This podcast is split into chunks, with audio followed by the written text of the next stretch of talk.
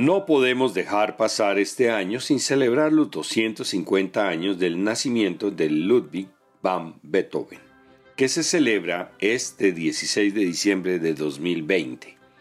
Soy Guillermo Zamudio y los estaré acompañando desde ahora. Este es un programa de la emisora de la Universidad del Quindío, la UFM Estéreo. La producción de Beethoven incluye 32 sonatas para piano, 16 cuartetos de cuerda, 10 sonatas para violín y piano, 7 tríos para piano, violín y violonchelo, 5 conciertos para piano y orquesta y uno para violín y orquesta, además de sus 9 sinfonías. Entre las obras vocales se destacan varios lida o canciones para piano y solista, dos misas, una sola ópera, Fidelio, un oratorio y su novena sinfonía conocida como Coral, que termina con los versos de la Oda de la Alegría de Schiller. Cristo en el Monte de los Olivos es el único oratorio compuesto por Beethoven en solo dos semanas. Los textos son de Franz Sava Huva y fue escrito en 1803 pero solamente se publicó en 1811 y por eso aparece como Opus 85 cuando las obras de ese periodo están alrededor del Opus 40. El oratorio es un género musical dramático similar a la ópera, pero sin actuación de los cantantes, ni vestuario, ni decorados. El libreto fue construido en dos partes, basadas en los pasajes evangélicos que narran las escenas de la oración en el huerto y el arresto de Jesús. Puva era el libretista de ópera más famoso de Viena en esa época y omitió al narrador intentando reducir los detalles de la acción para enfocarse totalmente en Cristo. El carácter de Jesús se representa con su fuerte personalidad y se colocan en el centro de la acción las emociones y padecimientos de Cristo. La aceptación por parte de Jesús de su destino de sufrimiento por la salvación de la humanidad está recogida en la primera parte del oratorio. Sigue después una escena teatral semejante a una ópera que comienza con la llegada de la soldadesca que busca a Jesús. La escena se completa con la resistencia que ofrece Pedro y la respuesta de Jesús. La obra finaliza con el coro de ángeles que cantan dando gracias a Dios. Este oratorio sigue las normas de la ópera de ese tiempo, los recitativos que desarrollan la acción y el aria que expresa los sentimientos del personaje.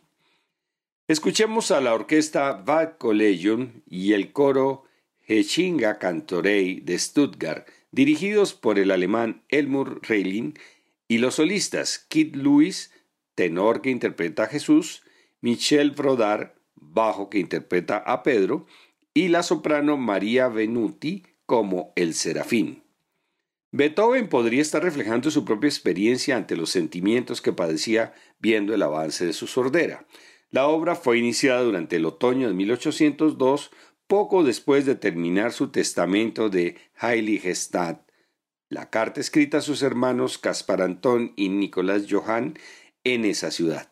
Este escrito relata la desesperación de su creciente sordera y sus deseos de sobreponerse a sus achaques físicos y emocionales para completar su destino artístico. Este documento fue descubierto en 1827 después de su muerte. La introducción es un adagio de carácter muy dramático a manera de obertura.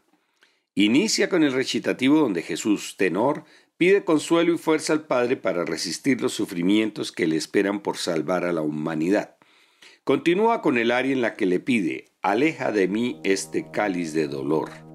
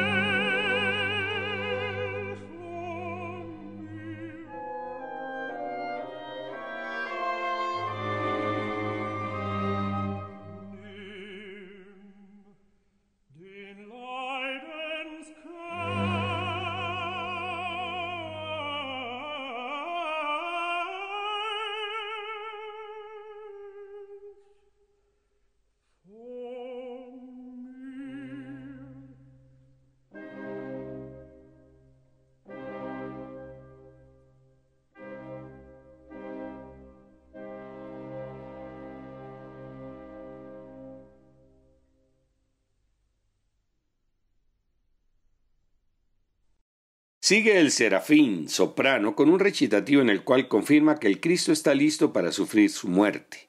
En el área canta alabanzas al Redentor y que su sangre lavará nuestras culpas. El serafín y el coro de los ángeles cantan a la humanidad que serán bienaventurados si permanecen fieles en el amor, la fe y la esperanza, o de lo contrario serán deshonrados y la justicia hará que la maldición sea su destino.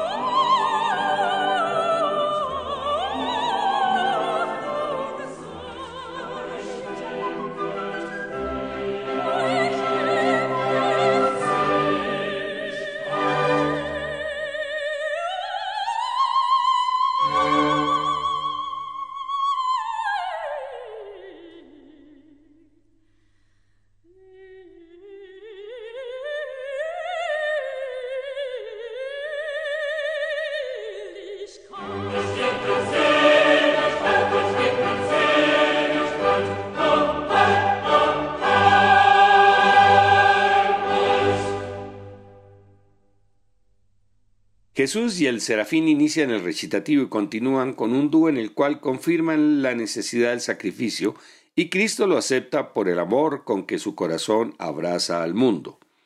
Jesús acepta su muerte por la salvación del hombre y predice su resurrección.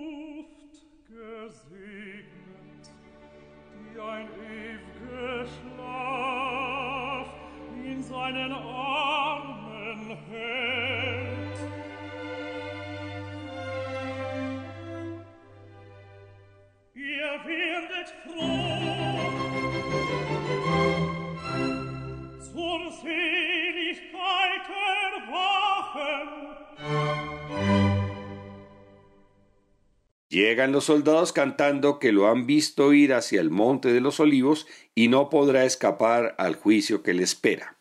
Jesús sabe que vienen a capturarlo y pide al Padre que pase rápidamente ese tránsito, pero que no se haga mi voluntad sino la tuya. Se encuentran el coro de los soldados que quiere apresarlo con el coro de los discípulos que asustados piden misericordia.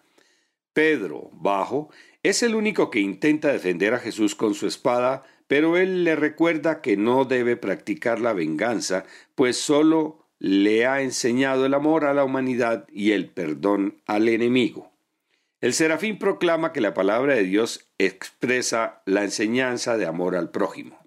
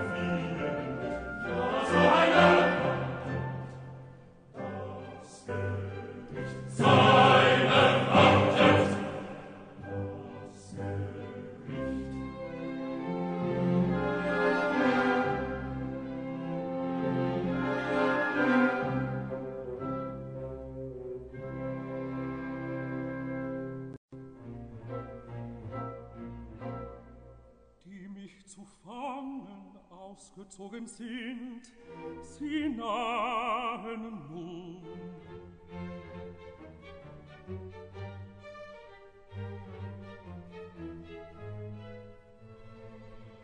Mein Vater, wofür den schnellen Flug der Leidenstunde,